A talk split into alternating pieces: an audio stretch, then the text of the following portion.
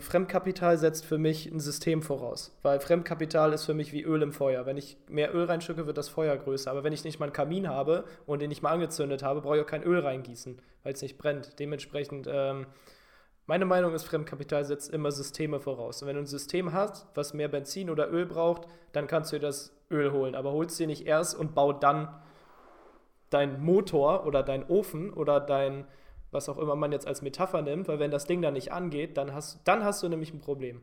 Also für mich der Hebel von Fremdkapital funktioniert nur bei funktionierenden Systemen.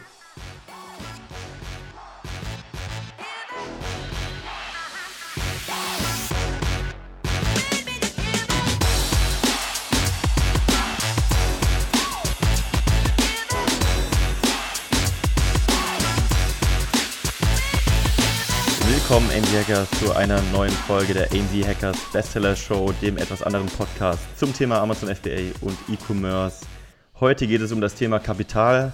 Wir und reden Finanzen. nicht über den Rapper, sondern um Finanzen, genau. Über Kapital. Oh. oh. Genau, und äh, ja, Freunde, was, was äh, wollen wir denn als erstes besprechen? Wir haben eine schöne Fragenliste bekommen, die anderen lachen gerade noch etwas.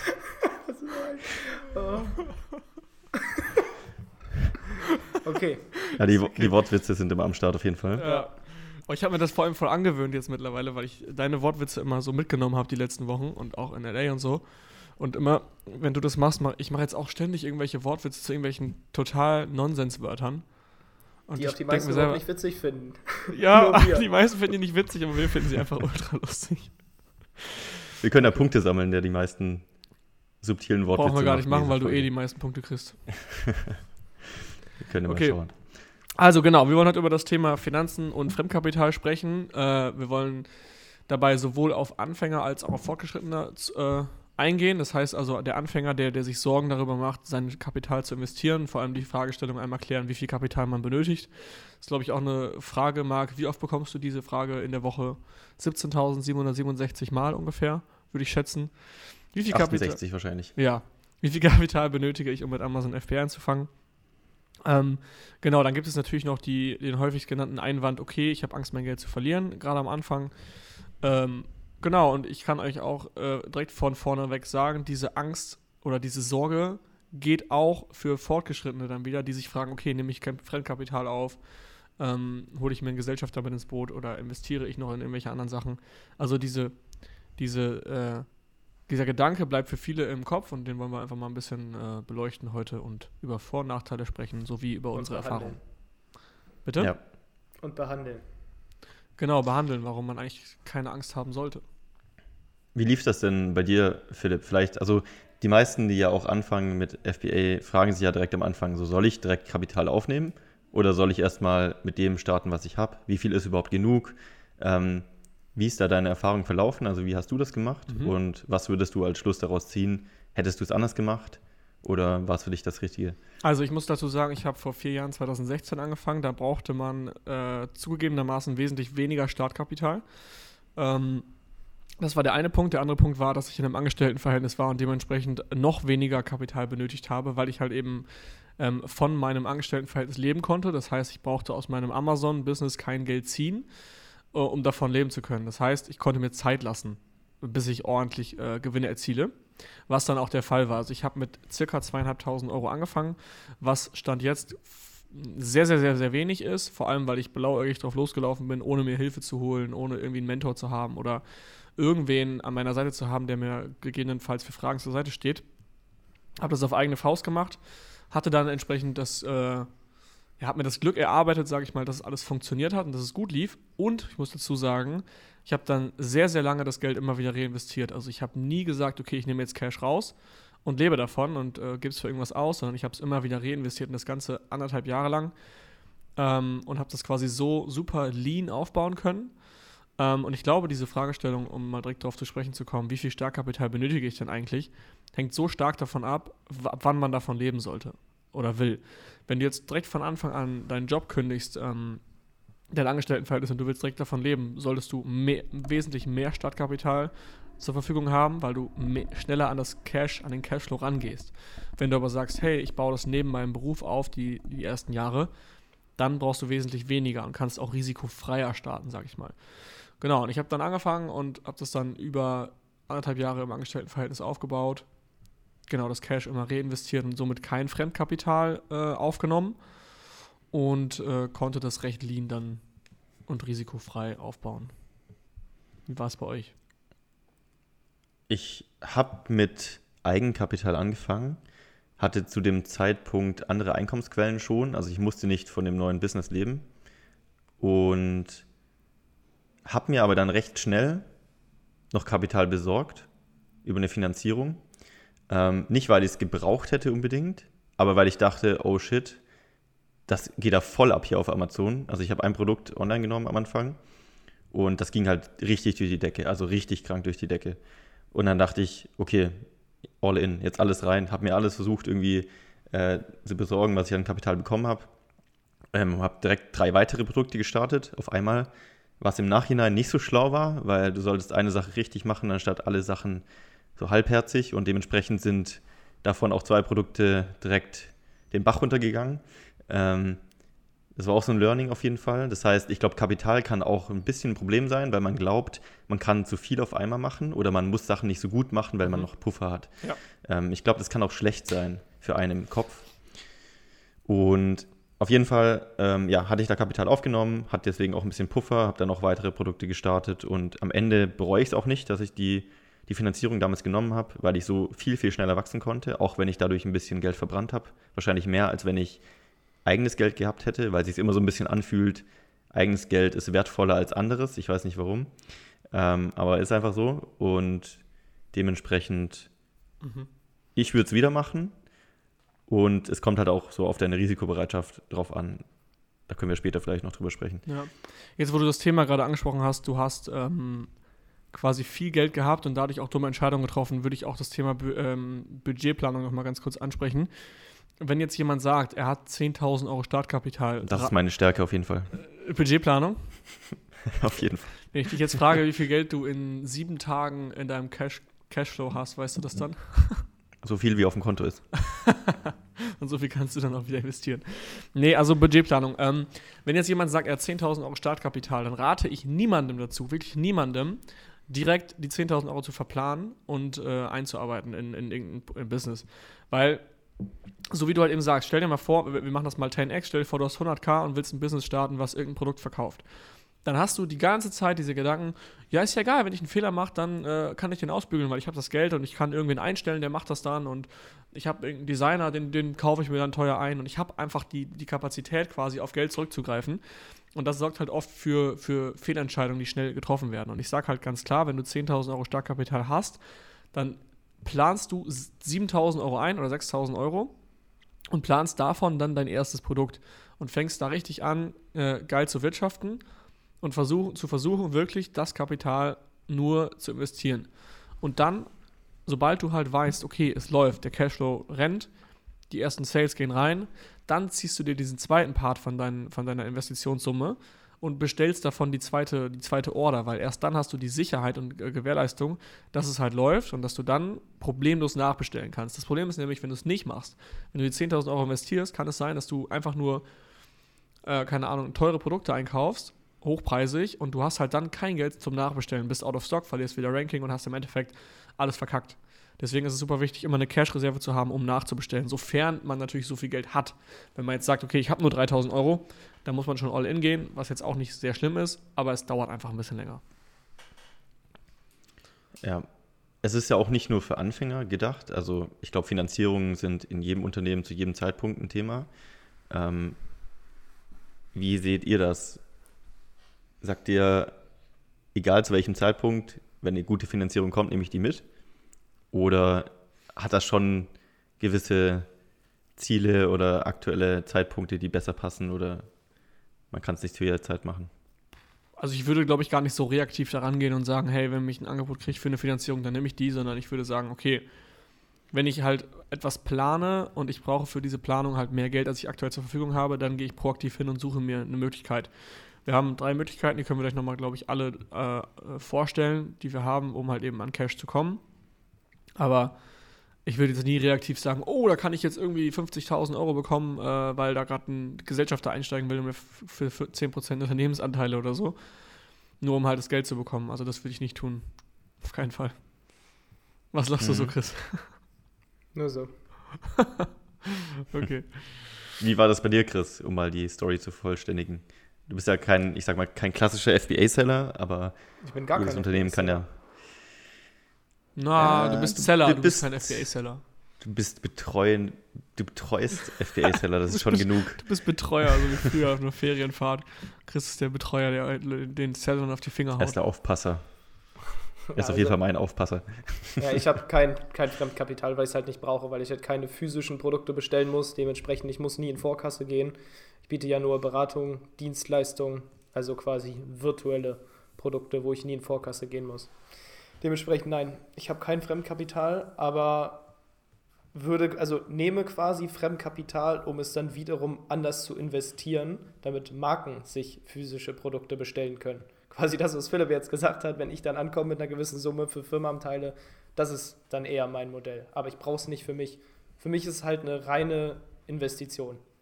Würdest du es auch nicht für Mitarbeiter nehmen, um zu skalieren zum Beispiel? Wenn du sagst, wenn ich zehn Mitarbeiter hätte, könnte ich das Ziel erreichen und ich weiß, es lohnt sich am Ende. Muss ja nicht um Waren gehen.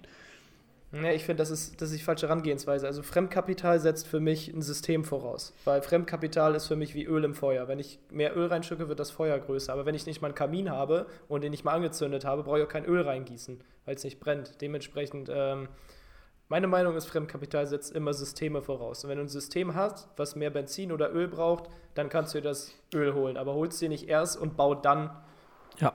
deinen Motor oder deinen Ofen oder dein was auch immer man jetzt als Metapher nimmt, weil wenn das Ding dann nicht angeht, dann hast, dann hast du nämlich ein Problem. Also für mich, ja. der Hebel von Fremdkapital funktioniert nur bei funktionierenden Systemen. Genau, und das ist auch ein ja. Punkt, an dem ich gerade bin, an der Systematisierung und Standardisierung, das heißt Prozesse aufzusetzen, ähm, die verschiedene oder super, super viele Produkte tragen können, also super viele Bestellungen gleichzeitig, super viele Produktentwicklungen, sehr viele Mitarbeiter, die Systeme sollen das tragen können. Und wenn das System steht oder einigermaßen funktioniert, dann äh, wirfst du in Anführungsstrichen dein Fremdkapital drauf und ähm, bestellst super viele Produkte und die können halt eben durchgeschleust werden, weil es bringt dir nichts, so, super viel Fremdkapital, 200.000 Euro zu haben und du versinkst im Chaos, weil du es nicht hinkriegst, so viele Bestellungen gleichzeitig zu managen oder überhaupt irgendwelche Mitarbeiter einzustellen, weil du keine Zeit dazu hast, die Interviews zu führen. Also du musst vorher Systeme äh, äh, erzeugen, damit das ganze System funktioniert, sozusagen.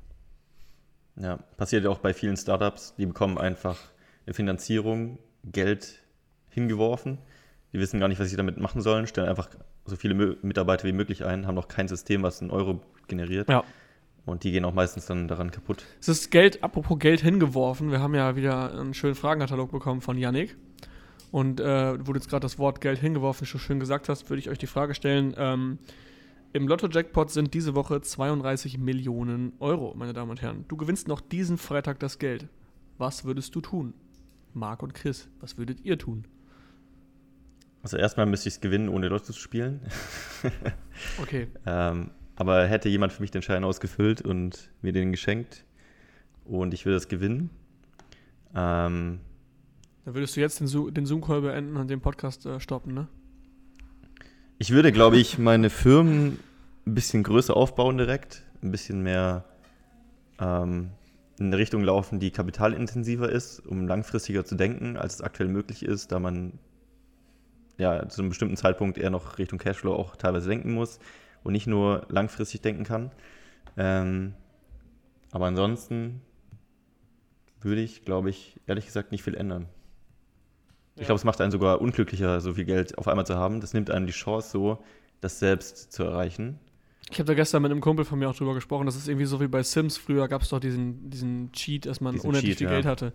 Auf einmal stehst du dann da und diesen Cheat hast du im Real Life quasi ausgefüllt und hast auf einmal alle Möglichkeiten. Und du hast auch keinen, du hast ja dann nicht unbedingt mehr den Drive. Also, es hört sich immer so doof an. Man macht ja das Ganze nicht nur aus finanziellen Gründen, aber man hat dann irgendwie denkt sich doch so, ja, jetzt kann ich auf einmal alles, weil der Drive, das Unternehmen wachsen zu lassen, ist ja irgendwie, ich struggle mich durch, das irgendwie hinzubekommen. Aber wenn du auf einmal super viel Kapital hast, ja, dann schmeißt du einfach die besten Leute drauf und äh, kannst dir alles leisten und kannst dir auch Fehler erlauben und es kann irgendwie nichts passieren. Ich habe so ein bisschen. Hier wird der Prozess komplett genommen eigentlich. Also du bist sofort. Genau.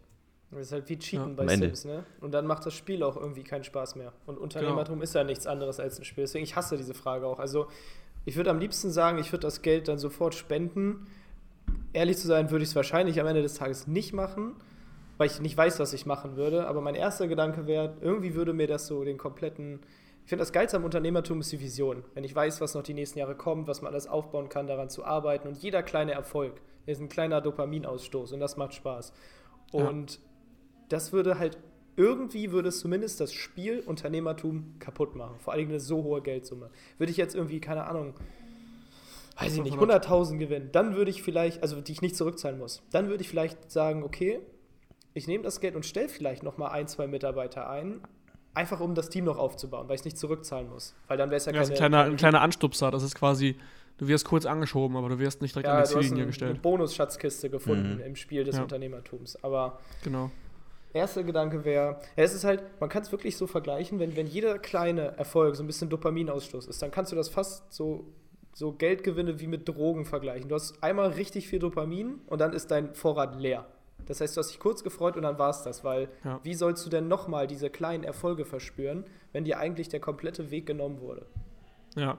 Ähm, und was man auch nicht vergessen darf, das Money Mindset ist quasi wie ein Thermostat. Wenn du also quasi einmal auf, äh, du bist ja, wenn du diese 32 Millionen, was waren das? 32 Millionen kriegst, bist du ja gar nicht auf 32 Millionen eingestellt. Dein, dein, dein Mindset ist noch auf das Geld eingestellt, was du jetzt noch hast. Und ein Thermostat regelt quasi eine Temperatur, je nachdem, wie es eingestellt ist. Und wenn du halt nicht das Mindset für 32 Millionen Euro hast, wird es auch super, super schnell wieder runtergehen, weil du halt eben nicht weißt, wie du damit umgehst, was du damit machen sollst und wie du es richtig investierst. Und ich glaube, mein erster Step wäre jetzt in dem Fall zu sagen, man investiert es schnell in Immobilien oder in Geschäftsmodelle. Oder ja, ich würde sagen Immobilien, weil dann hast du nicht die Möglichkeit, irgendwie so viel Cash einfach auszugeben, was halt dann eben wieder für Probleme sorgen kann und dafür sorgt, dass es eventuell ganz schnell wieder weg ist.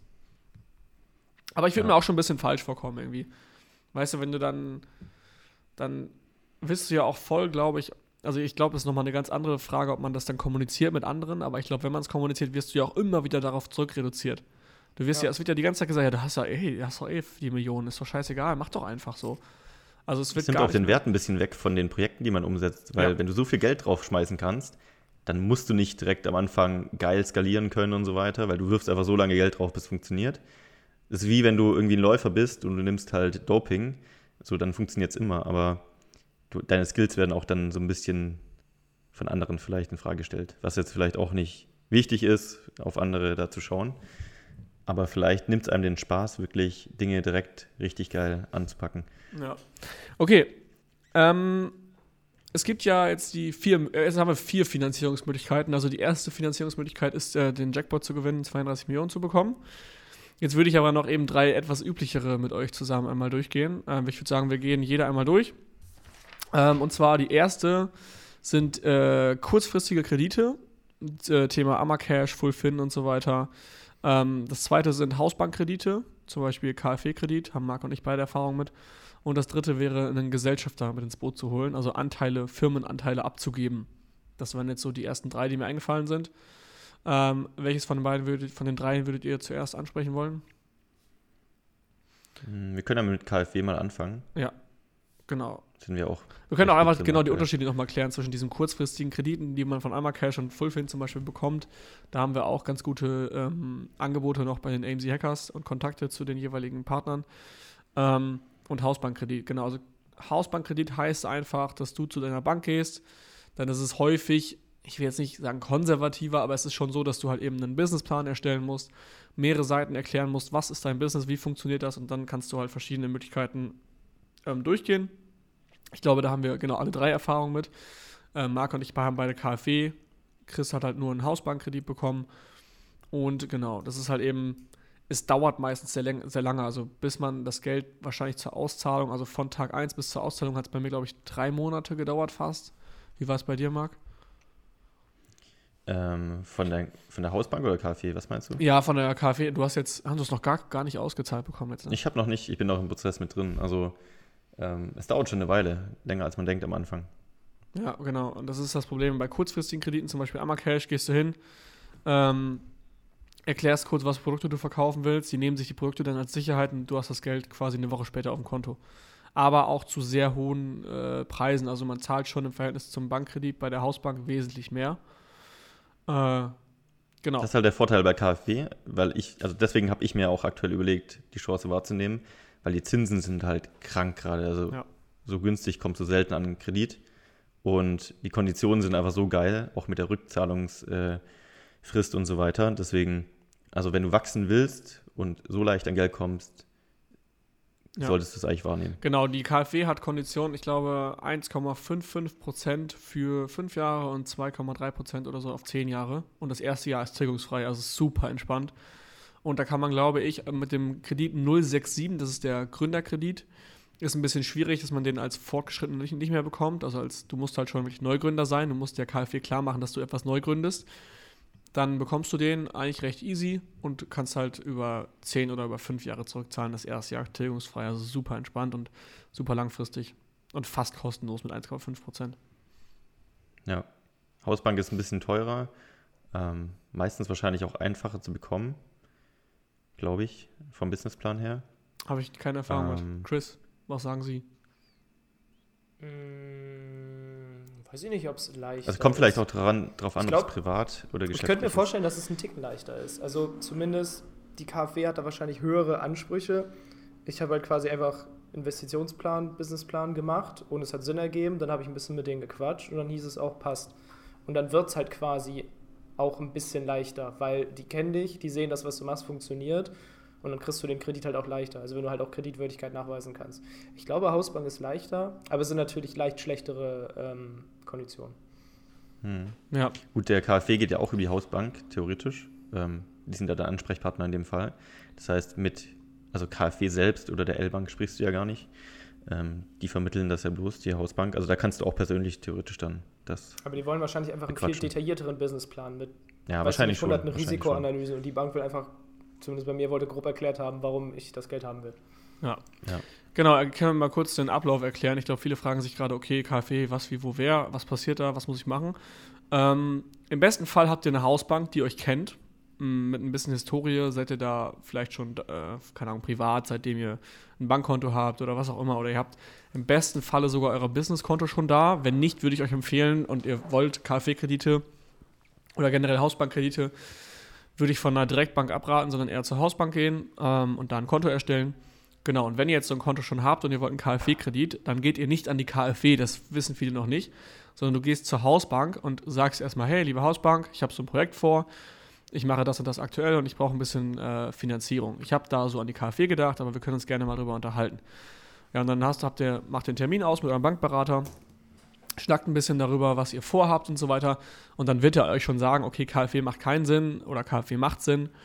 Und wenn die KfW halt keinen Sinn macht, dann wird die Bank sagen, okay, nee, wir machen Ihnen da ein Angebot, wir wollen das nicht mit, das mit der KfW machen, sondern äh, wir schauen da mal, ob da was für Sie dabei ist. Genau, bei mir war es dann so, dass sie gesagt haben, nee, KfW macht Sinn.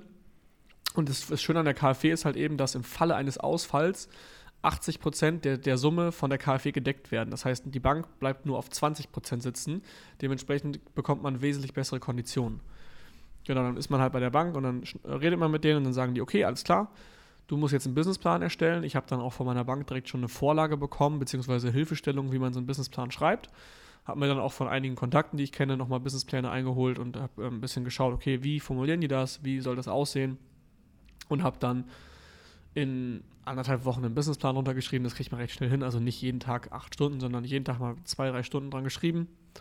Ähm, ein paar Informationen eingefüllt, Zukunftspläne und äh, ja, Vergangenheitspläne.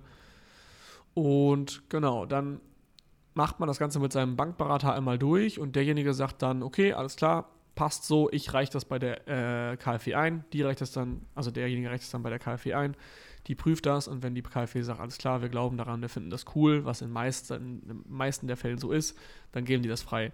Weil die Bankberater, mit denen ihr arbeitet, die haben ja auch Erfahrung, die wissen ja auch, okay, das, was du da machst, das wird die KfW durchlassen und das, was du da machst, wird sie nicht durchlassen. Also bei mir hat der zum Beispiel gesagt, hey, die und den Part würde ich vielleicht ein bisschen abändern. Das wollen die vielleicht nochmal ein bisschen detaillierter haben oder so. Also die haben ja auch Erfahrung damit, was ihr schreiben müsst, um den Kredit zu kriegen. Genau.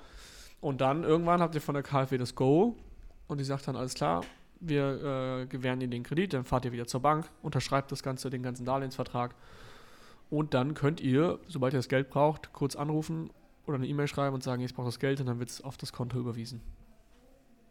So funktioniert Simple as that. Simple as that. Und dann kannst du scalen, kannst du das Geld investieren. Du musst halt schon im Nachhinein auch nachweisen, wo das Geld hingeflossen ist. Die wollen schon wissen, was passiert ist. Die wollen jetzt nicht, dass du dir einen neuen Elfer kaufst davon, sondern die wollen halt schon sehen, dass du dir vielleicht erstmal Ware kaufst, bevor du dir einen Elfer kaufst.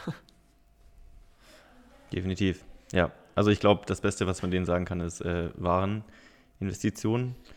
Oder Ware, eben, Mitarbeiter, Betriebsmittel, Ja, Marketingkosten äh, zum Beispiel. Genau, alles. Alles, was, was das Geld wieder reinbringt, ähm, am besten. Genau, kurzer Tri Ja. Tipp nochmal, man darf, glaube ich, nicht über 80 Prozent, bin mir nicht sicher, lagert mich nicht noch fest, nicht über 80 Prozent Ware davon machen. Man muss schon auch noch irgendwie zum Beispiel Mitarbeiter, Fixkosten und sowas mit angeben. Ja. Genau. Und äh, Okay, willst du ähm, den Ablauf, achso, sorry, was hast du? Nee, sprich ruhig Willst du den. Ablauf erklären bei Fullfin? Ich glaube, du bist da ein bisschen im Thema, oder? Genau, also wenn ihr keinen Kredit haben wollt und eher so eine kurzfristigere Finanzierung haben wollt oder auch langfristig ein Produkt finanzieren wollt, dann sind eben Warenvorfinanzierungen da eine Möglichkeit. Das lohnt sich jetzt aber eher, wenn man schon ein paar Produkte hat, weil die meisten Vorfinanzierer wollen natürlich auch dann die Historie sehen. Das heißt, meistens geht es erst, wenn ihr schon drei Monate lang ein Produkt online hattet und das auch Gewinn macht und sich gut verkauft und so weiter. Das heißt, einfach so eine positive Drei-Monats-Historie wäre da die Voraussetzung. Und dann könnt ihr praktisch diese Produkte, wo euer Geld aktuell geblockt ist für diese Produkte, vorfinanzieren. Das heißt, geht zu einem Vorfinanzierer, ich selbst und auch viele Bekannte von mir arbeiten da mit Fullfin zusammen. Da haben wir in der AMC Hackers Community auch einen Rabattcode für euch. Und ähm, da könnt ihr sagen, hey, ich habe da ein Produkt, ähm, das lief jetzt sehr gut letzte Zeit. Ich möchte gerne mein Geld da wieder freischaufeln. Ich möchte ein neues Produkt machen. Und dann finanzieren die praktisch euer aktuelles Produkt vor in dem Sinne. Ihr bekommt das Geld, um das aktuelle Produkt zu finanzieren. Dadurch bekommt ihr wieder Geld frei in eurem Unternehmen und könnt das Geld in ein neues Produkt stecken. Natürlich sind da auch Gebühren drauf, aber wenn man sich mal die Opportunitätskosten hochrechnet, was es kosten würde, äh, kein neues Produkt zu starten, ähm, dann lohnt sich das auf jeden Fall. Und so teuer sind die meistens auch nicht. Da müsst ihr ein paar Sicherheiten auch manchmal noch mit angeben, aber das kann man auf jeden Fall mal testen. Meistens ist es allerdings so, dass man bei diesen Varianten auch als Sicherheit die Waren praktisch in einem Lager zwischenlagern muss. Und dann kann man eben stückweise immer die Produkte freigeben, ähm, dass der Warenvorfinanzierer praktisch einfach noch die Sicherheit der Waren hat. Aber wenn man das logistisch smart macht, dann ist das auch kein Problem. Was machen die eigentlich im Falle des Falles, wenn jetzt, die, wenn jetzt du die Ware nicht abverkaufst und du kannst die Kohle nicht überweisen? Verkaufen also theoretisch haben sie ja noch ein paar Waren von dir, weil du immer nur ein Viertel der Waren freigeben kannst zum Beispiel. Genau. Ähm, dann könnten sie theoretisch diese Waren irgendwo veräußern, wobei ich auch nicht glaube, dass das jetzt so gewinnbringend ist in den meisten Fällen oder einfach ist, wenn das Amazon-Listing nicht mehr läuft, was ja wahrscheinlich dann der Fall ist, wenn du es nicht selbst loskriegst. Mhm. Ähm, oder du hast sogar vielleicht noch irgendwie eine eigene ähm, Haftung mit reingebracht. Das kommt immer auf den Einzelfall drauf an. Hm, Okay, also das heißt, ja, weil ich habe mir so vorgestellt, was machen die mit der ganzen Ware dann, wenn die da 15 Paletten von deinen Waren stehen haben, so, ja, jetzt haben wir die Ja, Sicherheit, ich, ich aber denke, das Risiko ist auch irgendwo eingerechnet und die schauen sich natürlich genau an, welche Produkte es sind und wie die gelaufen sind und so weiter. Und wenn dann einer von 100 mal ausfällt, ja, dann ist das wahrscheinlich im Business Case mit eingerechnet. ja, stimmt, das wäre klug. Und ähm, genau, das sind die beiden Möglichkeiten, kurzfristige Kredite, Hausbank. Und die dritte Möglichkeit ist, Gesellschafter mit ins Boot holen, also Anteile zu verkaufen. Kennt ihr jemanden, der das gemacht hat? Mm, Ich hatte mal in einem Unternehmen einen Gesellschafter mit drin, das ist aber nicht aus finanziellen Gründen gewesen, sondern eher aus partnerschaftlichen Gründen. Ähm, natürlich kommt dann auch Kapital ins Unternehmen rein, aber ich glaube, man sollte aus Kapitalgründen nicht unbedingt jemanden mit reinnehmen. Ja, es gibt so oder so. du hast halt vielleicht. einfach kein Risiko. Wenn du jetzt risikoscheu bist und sagst, hey, ich hab, ich hab, will das Risiko nicht eingehen, aber dann kannst du auch nicht guten Businesspartner davon überzeugen, wenn du selber schon nicht sicher bist. Du musst ja irgendwie einen Businesspartner Ja. dazu überzeugen, dass er in dein Unternehmen äh, investiert. Kann schon Sinn machen, glaube ich, in manchen Fällen. Es kommt darauf an, wie der, wie der Partner gestrickt ist, ob der wöchentliche Reportings haben möchte oder ob der da einfach easygoing ist oder ob der mitwirken will in der Firma oder nicht. Ähm, da kommt es, glaube ich, auf die Konditionen drauf an. Es gibt ja schon auch ein paar Seller oder wir haben ja auch welche in unserem Bekanntenkreis, die sich auch ähm, solche, ich sag mal, Partner oder Finanzierungen mit ins Boot geholt haben. Wobei das teilweise, glaube ich, auch einfach Freunde waren, die wieder Geld reingebracht haben. Ähm, das ist vielleicht auch eine Möglichkeit, können wir auch noch ansprechen, ähm, das Thema Freunde und Geld leihen Ja. und so weiter.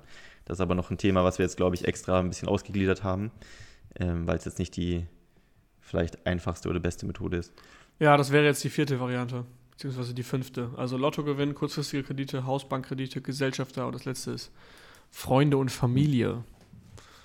Steht ja auch als Frage mit drin, wie steht ihr zum Thema Fremdkapital von Familie und Freunden? Ja, also ähm, Familie kurzfristig, würde ich sagen, ist in Ordnung. Also, dass man zum Beispiel sagt, hey, könnt ihr mir kurzfristig was leihen? Und äh, weil man ganz qu- quasi einen Cashflow-Engpass hat oder so und wenn die Firmen, wenn die, die Familie einen unterstützen will. Ich glaube, das ist ein sehr schwieriges Thema, weil das hängt auch davon ab, wie liquide die Familie und die Freunde sind. Weil, also Freunde sehe ich ganz eng, habe ich auch keine Erfahrung mit. Familie bin ich schon etwas lockerer mit, muss ich sagen. Aber auch nur kurzfristig. Also ich glaube, gerade wenn man es echt als Risikokapital betiteln kann und nicht als, kannst du mir vielleicht diesen Monat 2000 leihen und wenn die nächsten sechs Rechnungen bezahlt sind, überweise ich dir das sofort zurück. Also jetzt nicht irgendwie wirklich eine Investition, sondern ein kurzfristiges Leihen. Aber also die Sache ist halt, wenn du, du musst, du könntest halt, wenn du das Kapital deiner Freunde und Familie in den Sand setzt und das Risiko gibt es einfach, dann hast du damit Freunde und Familie vielleicht im schlimmsten Fall echt in Probleme gebracht.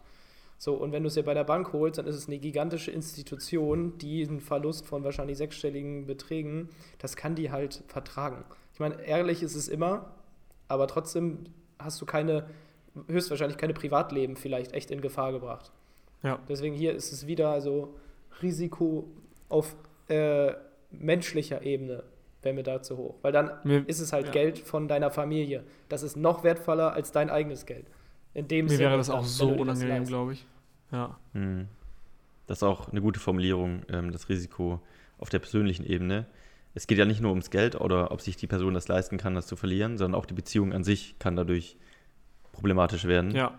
wenn eben was schief geht. Also ich hatte schon die Erfahrung gemacht, ich hatte schon mal Geld geliehen und ähm, ja, da hat es dann nicht funktioniert und konnte nicht in dem Sinne zurückgezahlt werden und kommt darauf an, wie man darüber vorher gesprochen hat, aber in dem Fall hat es langfristig Probleme verursacht, was die Beziehung angeht. Hast du das denn zurückbekommen? Nochmal, Philipp, du. Hast du das zurückbekommen und Chris fragte, ob du noch Kontakt zu der Person hast. ähm, ich habe es nicht zurückbekommen und ich habe keinen regelmäßigen Kontakt mehr zur Person. Krass. Also Willst ist du sagen, so, also ich, äh, willst du sagen, wie viel das ist oder Ein paar tausend auf jeden Fall. krass? Oh, das ist heftig. Das muss auch für die Person einfach nur furchtbar unangenehm sein. Ja, bestimmt. Ähm, und ja, let- letztendlich hat es einfach dann die ganze Sache der Freundschaft so ein bisschen belastet. Und mittlerweile ist da echt nicht mehr, nicht Ja. mehr viel Kontakt da. Das Und es Problem gibt ist auch halt, nicht ich. die Intention, das zurückzuzahlen. Bitte? Nochmal? Es gibt auch nicht die Intention von dieser Person, dir das Nee. zurückzuzahlen. Nee, selbst wenn das. Geld da wäre. Also das hat sich dann so verfestigt. Ähm, Boah, wie kann man, das, Das ist ist, Karma, äh, da kommt das Karma, ey, ohne Witz. Das ist ja, Ja. krass. Deswegen bin ich da vorsichtig geworden. Also ich glaube, sehr, sehr guten Freunden würde ich Geld leihen. Ähm, aber alles andere. Würdet ihr das mit Verträgen machen? Also wenn du jetzt sagst, okay, du möchtest dir jemand, jemand, jemand möchte von dir 10.000 Euro, würdest du einen Vertrag aufsetzen? Ja. Ich auch. Kommt drauf an. Also, wenn es jetzt meine Freundin wäre, dann würde ich es nicht machen. Wenn es einer von euch wäre, dann würde ich es nicht machen. Wobei bei euch wäre das wahrscheinlich auch nicht freundschaftlich, sondern fast eine Investition. So, ey, ich habe eine Idee, machen wir das zusammen und ich brauche Kapital. Also, wenn man dann mit im Boot ist. Aber, Mhm. weiß ich nicht, also es müssten schon die aller, aller, aller, aller engsten Freunde sein, dass ich keinen Vertrag mache, weil vielleicht war es auch bei Marc so, es war ein guter Freund, wo man sagt, man macht das. Aber wenn Geld ins Spiel kommt, ändert sich das ganz schnell und dann, ja, so gemein Ich will halt schon einen Vertrag machen. nicht die Wohlfahrt und dann würde ich halt sagen, Freundchen, Rückzahlung. Und wenn das Geld jetzt da ist, dann ähm, hole ich mir das Geld auch zurück. Ja. Ich will schon einen Vertrag machen, weil Chris, du hast selber so schön in LA gesagt, Vertrag kommt von Vertragen. Und Ja. es geht einfach darum, in dem Vertrag, es geht nicht unbedingt darum, dass ich dir nicht traue oder dass ich demjenigen nicht traue, dass er es zurückzahlt. So, die Fliege in der Kamera hat mich gerade hart abgelenkt. Ja.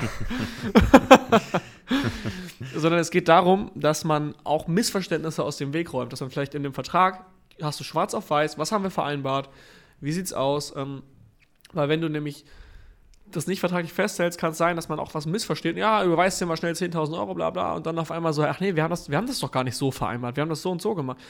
Gar nicht auf einem bösen äh, Dampfer, sondern einfach nur missverständlich. Und dann gibt es Probleme und dann kann es Probleme geben. Aber wenn du dich in einem Vertrag verträgst, weiß jeder, okay, worum geht's, wie wird es zurückgezahlt, wie läuft es ab und jeder hat so eine gegenseitige Sicherheit. Und ich würde das auch als Darlehensnehmer, würde ich es irgendwie auch wollen. Einfach aus, ja. aus persönlichen Gründen, um zu safe zu gehen, dass die Freundschaft darunter nicht belastet wird. Bei der Familie ist es was anderes. Da weiß ich jetzt, will ich jetzt nicht bei jedem Kram vielleicht einen Vertrag aufsetzen. Ich würde es mir einfach notieren irgendwo und dann, weil das ist alles so ein bisschen. Ich würde äh, vielleicht nochmal sagen, weil die Fragen gleich nochmal fast schon so ein bisschen Vermögensaufbau und Altersvorsorge in die Richtung nochmal gehen. Ähm, ich finde, wenn man, wenn man jetzt überlegt, sich Eigenkapital oder Fremdkapital aufzunehmen, für ein Amazon FBA-Business. Also, wie gesagt, ich bin kein eigener FBA-Seller, aber eigentlich jeder um mich herum ist FBA-Seller.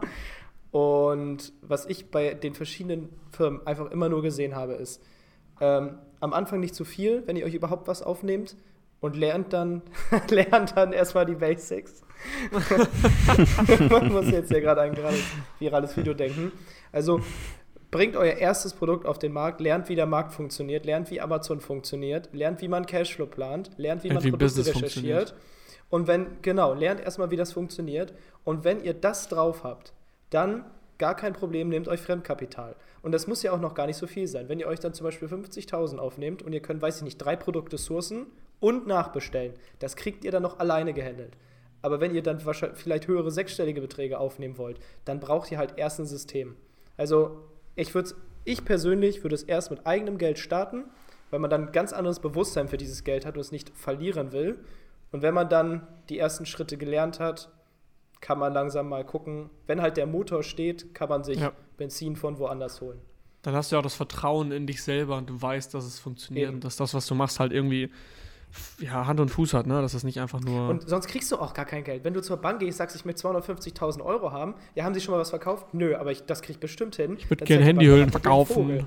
Ich würde gerne Handyhüllen also, auf Amazon verkaufen. Ich brauche 200.000 Euro. Wenn man keinen Plan hat von dem, was man macht, dann kriegt man auch kein Fremdkapital. Es ist jetzt nicht ja. so, wenn wir jetzt euch raten würden, nehmt euch mal eine halbe Million auf und versucht das mal auf Amazon also wenn ihr wen findet, dann äh, ist das äquivalent mit den 32 Millionen aus dem Lotto. Die Wahrscheinlichkeit ist genauso groß, dass ihr wen findet. Stimmt. Aber das ähm, ist zumindest meine persönliche Quintessenz aus diesem Thema. Wir haben ja noch so ein paar, echt, das habe ich gar nicht gesehen. Das, das Thema Vermögensaufbau und, und Zukunftsplanung gehört ja auch so ein bisschen dazu, weil manche denken halt, okay, wenn ich mir jetzt Fremdkapital aufnehme, mache ich Schulden. Erstmal sind das keine Schulden, sondern das ist eine, eine Investition, die man tätigt und man sucht sich das, äh, was sagt Bodo Schäfer? OPM, Other People's Money oder so. Also man nutzt das Geld anderer, um sein Business aufzubauen. nee, das ist aber, das sind jetzt keine Schulden, sondern das sind Investitionen, das sind keine Konsumschulden, sage ich mal, die man halt eben macht, um sich ein Auto zu kaufen, sondern das sind Investitionsschulden, die man aufnimmt, um seine Firma, um darauf, darauf eine Rendite zu machen, um daraus mehr zu machen quasi. Und von dem Gedanken muss man wegkommen. genau, und wenn man jetzt so weit ist, dass man sagt, okay, ich habe äh, mein, meine Schulden in Anführungsstrichen beglichen, ich mache jetzt Vermögensaufbau, ich fange jetzt an, mir irgendwas Langfristiges aufzubauen, um mich auch für die Rente zu schützen. Wie seid ihr da aufgestellt? Was macht ihr da aktuell? Ähm, könnt ihr dazu was sagen? Wir haben ja jemanden in unserem Freundeskreis, Inner Circle. Ähm, der sich mit dem Thema sehr gut auskennt. auskennt. Der gute Jan Und, Dudek. Genau, Kann man schon mal. Der hat mich sagen, schon zu dem Thema, Thema getriggert so. Und seitdem habe ich da schon mehr gemacht als vorher, auf jeden Fall. Ich glaube, am Anfang macht man es eher nicht, weil man das Wissen nicht hat dazu und so ein bisschen Angst hat, einfach ja. das Geld irgendwo rein zu investieren, wo es keinen Sinn macht und das Geld am Ende weg ist. Wenn man weiß, was man tut, oder wenigstens glaubt zu wissen, was man tut, dann fühlt man sich natürlich sicherer und kann da auch mehr machen. Mhm. Ähm, ja, also da ist der Jan auf jeden Fall ein guter Ansprechpartner. Ich denke, ihr habt auch schon mal mit dem darüber gesprochen. Ja. Und ja. Ähm, ja, seitdem bin ich da auf jeden Fall eher hinterher, auch so in ETFs und so weiter zu investieren, um langfristig zu denken. Genau, also das. genauso. Äh, ja, das Geld jetzt halt nur rumliegen zu lassen, macht halt keinen Sinn. Man sollte halt, ähm, also was mein, was meine Sache ist quasi, das ist auch wieder von Bodo Schäfer quasi dieses finanzielle Freiheit. Wann bist du finanziell frei? Finanziell frei bist du, wenn du den, erstmal den Zeitraum herausgefunden hast, an den du glaubst, den du, wenn zum Beispiel jetzt du ab heute kein Einkommen mehr hast. Und äh, dann ist, brauchst du erstmal den Zeitraum, wie lange du brauchst, bis du wieder ein Einkommen hast. Sei jetzt mal angenommen, dieser Zeitraum ist zum Beispiel ganz, ganz konservativ gerechnet ein Jahr, bis du wieder ein Business hast, was dir Einkommen beschert. Dann brauchst du quasi so viel Cash-Reserve, dass du ein Jahr davon leben kannst. Und dieses Geld legst du dir so zur Seite, dass du es nicht jeden Tag siehst, dass es komplett weg ist. Und dass du, wenn dein Business mal leidet und das nicht mehr funktioniert und was auch immer, dass du dieses Geld halt eben hast, um ein Jahr davon leben zu können und dann dir wieder was Neues aufzubauen, weil dann hast du diese innere finanzielle Freiheit. Und wenn du das halt eben hast, in, oder innere Ruhe, genau, Gelassenheit, du kannst halt in Ruhe schlafen, du bist abgesaved halt. Und wenn du das halt eben hast, dann kannst du äh, noch weiter investieren. Bei mir ist es so, dass ich investiere in ETFs, MSCI World und Emerging Markets, einfach zwei ähm, Aktienportfolios, ähm, genau, in die ich Sparpläne habe, die ich jeden Monat reinpacke und äh, Sonst mache ich in dem Bereich auch nicht viel. Und ich habe halt so überlegt, ähm, auch mit Joe am Wochenende noch drüber gesprochen, was man macht mit Thema Immobilien und so weiter. Finde ich schon schwierig. Und da fehlt auch wieder dieses Thema Wissen. Also du musst ja, um, um eine gute Immobilienentscheidung zu treffen, ich glaube, Chris, das hattest du vor ein paar Wochen auch nochmal angesprochen, dass du das überlegst, ähm, finde ich, muss man irgendwie auch genau wissen, was man macht. Und das ist wieder so viel Arbeit, dass, finde ich, die Rendite sich dann wiederum nicht lohnt. Aber das ist auch ein, ein Gedanke, den ich, glaube ich, nur habe. Und bei mir kommt das Thema immer häufiger wieder auf und keine Ahnung, ich will es jetzt mal so in den Raum werfen. Könnt ihr euch das vorstellen so?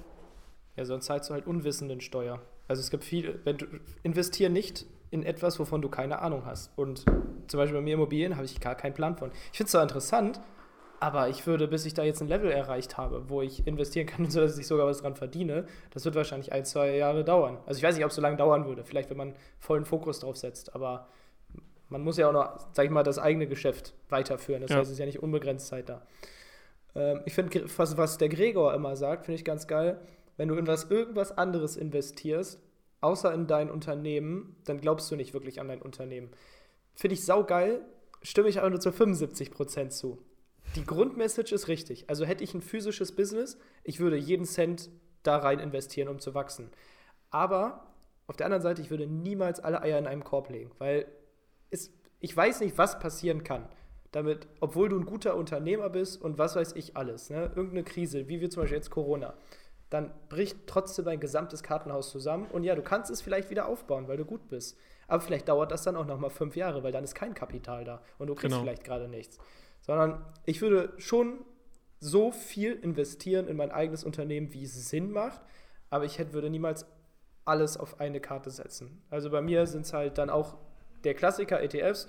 Nochmal Grüße an äh, Jan Dudek. Wenn jemand von euch sich mit dem Thema Investieren mal ein bisschen beschäftigen möchte, dann auf jeden Fall bei Jan Dudek melden. Einfach googeln, findet ihr sofort. Und ich glaube, ist auch bei uns noch in der Community drin. Müssen wir mal gucken, ob der gerade drin ist. Hm, aber, aber, auf jeden Fall, Empfehlung für Jan Dudek. Ähm, genau, bei mir halt ETFs oder Unternehmensbeteiligung. Aber auch nur Unternehmensbeteiligung bei Firmen, wo ich halt selber aktiv dran mitarbeite. Also Marken. Und was ist mit der Riester-Rente? Mache ich nicht. Was mit der normalen Rente? Mache ich auch nicht. also ich will, das ist für mich eher so ein, vielleicht ist das ein Einstellungsthema. Erstmal bin ich überhaupt kein Sicherheitsmensch, sondern so das absolute Gegenteil. Also Boah, ich glaube echt, das ist so krass bei dir. Risikoaffin. Ähm, also ich habe Spaß daran, so ein Risiko einzugehen. Und ich habe das Gefühl, Rente ist für mich so eine Sache, ich gebe die Sicherheit meines Alters in die Hände eines anderen. Das heißt, wenn der andere dann mir am Ende zu wenig Rente zahlt, sage ich auch wieder, der andere ist daran schuld. Das ja. heißt, mit, also in meinem Kopf, ich sage nicht, dass das richtig oder falsch ist, aber in meinem Kopf will ich nicht in eine Rentenkasse einzahlen, weil ich damit mein eigenes Leben in die Verantwortung anderer gebe. Und ich mache das lieber selber. Weil ich will niemandem anders außer mir selbst dafür die Schuld geben, wenn es mir am Ende gut oder schlecht geht. Seid ihr Fans davon, egal zu welchem Zeitpunkt, immer zum Beispiel einen bestimmten Prozentsatz zu investieren? Ja. Also jetzt zum Beispiel jemand, der auch anfängt, erst gerade irgendwie Unternehmer zu werden, sollte der auch 10% direkt immer in Nein. sowas investieren? Nein. Oder erst ab einem bestimmten Zeitpunkt? Nein, erst ab einem bestimmten Zeitpunkt. Am Anfang würde ich all in gehen. Ja. Also du, du hemmst dein Wachstum so krass, aber das ist auch wieder, was wir ganz am Anfang gesagt haben, du musst wissen, wann du davon leben willst. Wenn du jetzt wenn dein größtes Ziel ist, davon zu leben, dann investier so lange alles in deine Firma, bis du halt eben so viel Einkommen generierst, dass du davon leben kannst und dass du easy Cash rausziehen kannst, ohne dein Wachstum zu hemmen. Weil du musst überlegen, wenn deine Firma 10.000 Euro Gewinn macht und du ziehst dir äh, 8.000 Euro, 7.000 Euro jeden Monat da raus, wie soll die denn dann wachsen? Das funktioniert einfach nicht. So, du brauchst halt mindestens mal, keine Ahnung, das Fünffache an Gewinn, was von dem, was du dir eigentlich auszahlst auf dein Konto. Ähm, und dann kannst du halt vernünftig weiter wachsen. Viele vermischen das aber auch, weil, weil man halt wissen sollte, der Unternehmer verdient sein Geld nicht mit, dem, mit den monatlichen Auszahlungen, die er bekommt, so wie der Arbeitnehmer. Der Arbeitnehmer bekommt jeden Monat sein Geld. Wenn er kündigt, kündigt er und bekommt kein Geld mehr, bekommt halt dann die Rente. Ähm, der Unternehmer hingegen verdient sein Geld mit dem Firmenverkauf oder mit den Firmenanteilen. Also quasi er hat Anteile an einer Firma, im besten Falle so wie wir, jeder 100 Prozent. Und irgendwann kann er diese Anteile entweder veräußern oder sich jemanden suchen, der halt seine Firma managt und halt weiter am Leben behält. Aber im besten Falle bekommst du dein Geschäftsführergehalt oder das Gehalt, was dir halt zusteht, weil du in dieser Firma arbeitest, die dir gehört. Und irgendwann hast du auch die Möglichkeit, diese Anteile halt zu verkaufen oder äh, die Anteile, ja, oder wie gesagt, die Anteile zu behalten und äh, weiter Gewinnausschüttungen zu bekommen. Aber du verdienst nicht dein Geld mit deinem monatlichen Lohn, der dir hinzufließt. Und das ist halt eben. jetzt so, als würde man nicht verdienen. Du hast ja schon ein Geschäftsführergehalt, von dem du deine Lebenshaltungskosten ja. und gerne genau. auch ein schönes Leben führen kannst. Aber du arbeitest nicht für ein höheres Gehalt, sondern für einen Firmenwert. Genau, genau. Du kannst ja, du kannst ja auch deine 15.000 Euro jeden Monat rausziehen, wenn du das unbedingt möchtest. Das ist auch kein Problem. Aber der größte Benefit als Unternehmer ist halt eben, sind die Firmenanteile, die man hat. Wenn du so denkst, kommst du ja nie zu den 15.000. Dann machst du das schon ab 1.000 und dann wächst du nie. Genau. Also du brauchst dieses Mindset auf jeden Fall, um überhaupt hochzukommen. Genau, und dann immer nur einen kleinen Teil auszahlen und halt eben die Firma, dieses quasi, dieses Rad äh, laufen lassen und nicht die goldene Gans quasi schlachten, um, um alle goldenen Eier zu bekommen. Sondern mhm. immer schön ein Ei legen lassen, sich das einnehmen, ein Ei legen lassen und immer weiter. Wir hatten ja vorher schon den Fall von heute auf morgen 32 Millionen. Was wäre, wenn du morgen mit 0 Euro aufwachst? Wie würdest du dann wieder starten? Ich würde ein paar Sachen verkaufen, die ich habe. Und würde ein neues Business anfangen. Hier können wir jetzt mal darauf an, anreden, wie wichtig ein Netzwerk ist. Ja. Also, ja, das ist Zwinker, Zwinker, Zwinker, AMC Hackers. Zwinker, also Zwinker, ich, wichtiges Netzwerk. Ich also, wenn wir 0 Euro hätten, könnten wir halt theoretisch eine unserer WhatsApp-Gruppen reinschreiben, sagen, Jungs, Konto ist leer ich möchte gerne für einen von euch arbeiten, hat irgendjemand, also jemand hat immer Bedarf an Arbeitskraft. Ja. Für Betrag X und dann hättest du an einem Tag wieder ein Einkommen. Das ist aber nur möglich, wenn du halt ein Netzwerk hast und auch wenn du Wissen hast. Und wenn du das Netzwerk das heißt, so gut pflegst, dass es halt eben gut, dass du Guthaben hast, haben wir auch schon mal in ein paar vorherigen Podcasts angesprochen. Wenn du jemand bist, der immer nur nimmt und die alle anderen schon nervst, dann wird es auch schwierig. Ja. Aber wenn du halt. Oder du sagst sogar, wenn du nicht, also angestellt sein willst in dem Sinne, hey Jungs, ähm, wir hatten ein bisschen Kapital übrig, ich mache alles an Arbeit, ich starte ein neues Produkt, wir machen 50-50 ähm, und dann schaffst du es auch wieder was aufzubauen und bist auch wieder schnell am Start. Aber ja, genau das gleiche Thema. Ja. Ohne Netzwerk ergibt sich sowas nicht. Also ich glaube, wir alle hätten innerhalb von einer Woche wieder ein Einkommen. Du weißt ja auch genau, Netzwerk, ne? du spielst ja auch, du kannst ja genau die Zielgruppe ansprechen. Du bist ja selber bis vor kurzem noch die Zielgruppe gewesen, weißt du, andere Amazon-Seller sind ja quasi du und wenn du auf einmal kein Einkommen mehr hast, weißt du ja aber genau, was diese Amazon-Seller wollen. Du weißt genau, was ist denen wichtig, worauf kommt es an, was für Qualifikationen muss der Mitarbeiter haben, was muss er mitbringen. Und wenn du gut kannst, ähm, kann, du kannst gut Listings schreiben, gut Titel schreiben, Bullet Points, Fotos machen und so weiter, dann kannst du denjenigen das ja dein Netzwerk ja auch genauso wieder verkaufen. Du kannst sagen, hey, ich brauche Jobs äh, oder ich brauche Arbeit, ich brauche Hilfe von, äh, von euch und möchte euch supporten. Ich kann das und das und das extrem gut und kann euch mega den Mehrwert bieten, weil das und das und das. Du kannst genau die Sprache verwenden, die die Leute hören wollen. Und dann äh, kriegst du auch, im Best Case, kloppen die sich sogar um dich, weil die alle denken, Alter, du warst ein mega erfolgreicher Unternehmer, hast jetzt durch irgendeinen Umstand gerade verkackt, das ist aber nicht schlimm, das wissen alle Unternehmer, dass das nicht schlimm ist. Und dann kloppen sich alle um dir, weil alle denken, du bist voll gut in dem, was du machst. Und alle wollen dich schnell in ihrem Business haben. Weil nur wenn du dieses ja. Netzwerk hast, ne? Ich meine, wenn du jetzt überlegst, du bist ein FBA-Seller, du bist ganz alleine, also du musst jetzt nicht irgendwie, weiß ich nicht, bekannt sein oder so, aber wenn du ganz nee. alleine bist ja. und hast keine WhatsApp-Gruppen, keine Facebook-Gruppen, keine Handynummer, keine Kontakte, gar nichts, wo willst du hinschreiben? Und wenn du dann in irgendeine so große Facebook-Gruppe reinschreibst, so, hey, ich kann richtig gut Listings schreiben, dann werden die 99% dich erstmal ignorieren. Aber wenn du vielleicht in einer Facebook-Gruppe bist, wo du schon mal so Tipps gegeben hast oder einfach mal Leuten geholfen hast. Wo dein Name, wo dein haben- Name sichtbar ist. Genau, dann haben manche deinen Namen schon mal gelesen und dann schreibst du, dann kann man auch sogar ehrlich und transparent reinschreiben, so hey, ich suche gerade Aufträge. Ich mache Listings und ich habe hier schon mal ein paar Leuten geholfen, ihr könnt euch das angucken. Und wenn die dich schon kennen und positiv gestimmt sind, dann kriegst du den Job. Aber wenn du keine Möglichkeit hast, überhaupt die Menschen zu kontaktieren, dann wird es halt eng. Ja. Und je qualitativer dein. Netzwerk, desto besser funktioniert das halt. Weil wenn du weißt, du bist in einer Gruppe von äh, 3000 Leuten, von denen vielleicht 100 Leute überhaupt Unternehmer sind, dann weißt du, wie da erstmal die Wahrscheinlichkeit ist, dass man überhaupt sieht, dass du was schreibst und wie hoch die Wahrscheinlichkeit ist, dass, ähm, äh, ja, dass du, sag ich mal, Feedback bekommst. Wenn du aber eine Gruppe hast, wo vielleicht 100 Leute drin sind, wo du weißt, das sind alles gestandene Unternehmer, wo ein Großteil der Diskussion darum geht, wie finde ich gute Mitarbeiter, wie baue ich Systeme und du schreibst da rein, hey, ich suche Arbeit, die kloppen sich um dich. Ja. Geld kann einem jeder wegnehmen, wieder theoretisch. Aber Wissen hat man für immer und dein eigentlich. Netzwerk, ne? Dein Netzwerk hast du Ja. auch fast Du brauchst halt das, das Wissen, um dich äh, wertvoll zu machen und du brauchst das Netzwerk, um deine wertvollen Sachen an den Mann zu bringen und halt umzusetzen. Das ist die goldene Traffic und Kombination. Conversion, ne, Marc, aus deinem letzten Video? Ich habe es mir auch Das angeschaut. Netzwerk für den Traffic und die Conversion Skills, damit du auch das Geld kriegst. Ja. Genau. So, in diesem Sinne, haben wir noch irgendwelche Sachen, die offen sind, die ihr besprechen Eine wollt? Sache würde mich noch interessieren. Ähm, das erinnert mich an deine letzte WhatsApp-Nachricht. Welche? Habt ihr monetäre oder materielle Ziele, die ihr euch in eurem Leben noch erfüllen wollt? Welche, welche letzte WhatsApp-Nachricht? Muss man nachschauen. Ich meine. Uiuiui, ich habe keine Ahnung. Ähm, Also bei mir weniger als früher. Ich hatte mal so ganz klassisch, klassisch im Studium ein Vision Board, da war eine Rolex dran und ein Audi und eine Villa und nur materieller Scheiß. Also ich würde immer noch behaupten, ich finde es cool und ich will mal irgendwann für ein Jahr einen Sportwagen gefahren sein. Einfach um es von meiner Bucketlist gestrichen zu haben. mhm. Aber das würde ich irgendwie nicht mehr als, als Ziel deklarieren. Also Ja. für mich hat sich viel mehr in so unternehmerische Ziele einfach entwickelt. So richtig geile Marken aufbauen. Ich freue mich, ein richtig geiles Team zu haben, was ich jeden Tag sehe in meinem Büro. Das sind, das sind richtig Ziele, wo ich darauf hinarbeite. Ich würde mal behaupten, der Materialismus ist dann halt, wenn, da, wenn man diese Ziele erreicht, halt ein Nebeneffekt. Ich finde es cool, ich würde es auch machen, aber ich bezeichne es nicht als Ziel. Ja.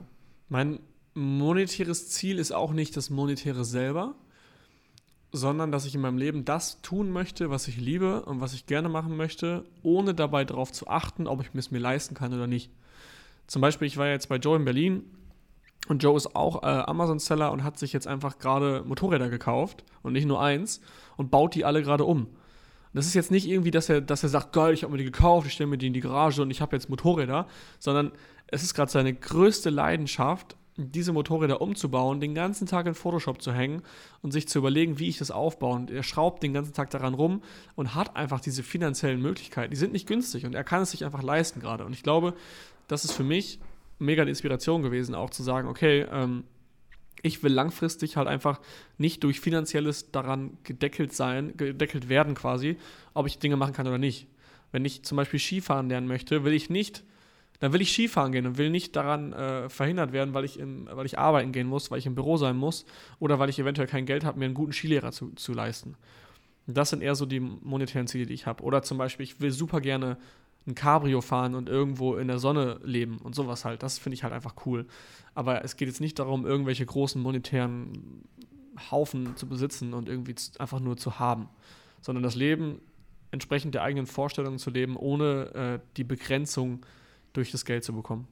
Und noch viel wichtiger, das mit jemandem teilen zu können. Als wir zusammen in Amerika waren, Ja. das wäre alles alleine nur halb so toll gewesen. Aber wenn man sowas dann zu dritt sich teilen kann, dann, dann wird es plötzlich ein richtiges Erlebnis. Zu neun sogar. Ja. Die zweite Woche war ja sogar zu neun und das war einfach so ein heftiges Gefühl, mit so vielen Leuten da diese Erlebnisse zu haben.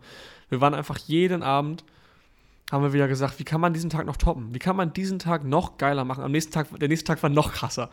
Und jedes Mal dachten wir uns, wie, wie kann man sowas? Das war einfach so heftig. Und das war einfach geil, weil wir einfach da die Chance hatten, auch ja, wir mussten nicht viele Abstriche machen in, in diesem Urlaub und das haben wir auch einfach mal bewusst gemacht und das war schön und das hat super viel Spaß gemacht. Erlebnisse sind halt auch Ja. eins der wenigen Sachen, die sich verdoppeln, wenn man es teilt. Ja. Du meinst geteiltes Leid ist halbes Leid und wie sagt man, äh, geteilte Freude ist doppelte Freude oder was? Ja, so ein Stil. Äh, Ja, ja, von mir aus. Und was bei dir, Marc? Ähm, ich glaube, ich glaub, jeder macht so seine Journey durch in diesem monetären Ziele-Ding. Ich glaube, am Anfang, wenn du anfängst, dann hast du immer so diese Sachen im Kopf, so mit deinem Moodboard und ja, hier geiles Auto und Haus und sowieso. Und am Ende sind die materiellen Dinge eigentlich viel cooler, wenn sie einfach so im Flow kommen. Wenn du einfach sagst, hey, ja, jetzt hätte ich irgendwie Lust drauf und dann holst du das, aber du arbeitest nicht irgendwie zehn Jahre auf ein Auto hin oder so, sondern das entsteht im Prozess und dadurch, dass du dich einfach weiterentwickelst in deinem Unternehmen. Und dann kannst du die materiellen Dinge einfach mitnehmen, wenn sie kommen oder halt auch nicht, wie du Lust hast. Ja. Vor allem ist es ja auch oft so, dass du, wenn du dir, wenn du auf etwas hinarbeitest, etwas Materielles oder Monetäres und du erreichst das, musst du ja auch wissen, okay, was ist denn jetzt? Jetzt habe ich es erreicht, jetzt falle ich in ein Loch. Ich glaube, da haben wir auch Anfang des Jahres mal einige Podcast-Folgen drüber aufgenommen, dass du halt irgendwie immer das dahinter auch sehen musst. Warum willst du das eigentlich haben? Mhm. Und äh, das ist das, worauf du dich fokussieren solltest und nicht auf das Erreichen des Ziels. Ja, weil das sind halt quasi auch endliche Ziele. Ein Sportauto ist ein endliches Ziel. Ich habe Betrag X und kauf mir das. Oder ein Haus oder was auch immer. Das ist dann, hast du es gekauft. Ich meine, ja, du hast es immer noch, aber das ist halt kurzfristiges, erreichbares Ziel. Sowas wie Freiheit ist ein Ziel, was du immer erreichst und immer hast. Oder einfach Seelenruhe, weil du deine Miete bezahlen kannst. Das sind Ja. quasi, ja, ja, unendliche Ziele. Klingt jetzt hier so philosophisch, aber es ist halt ein Gefühl, was du immer hast. Ja. Ja.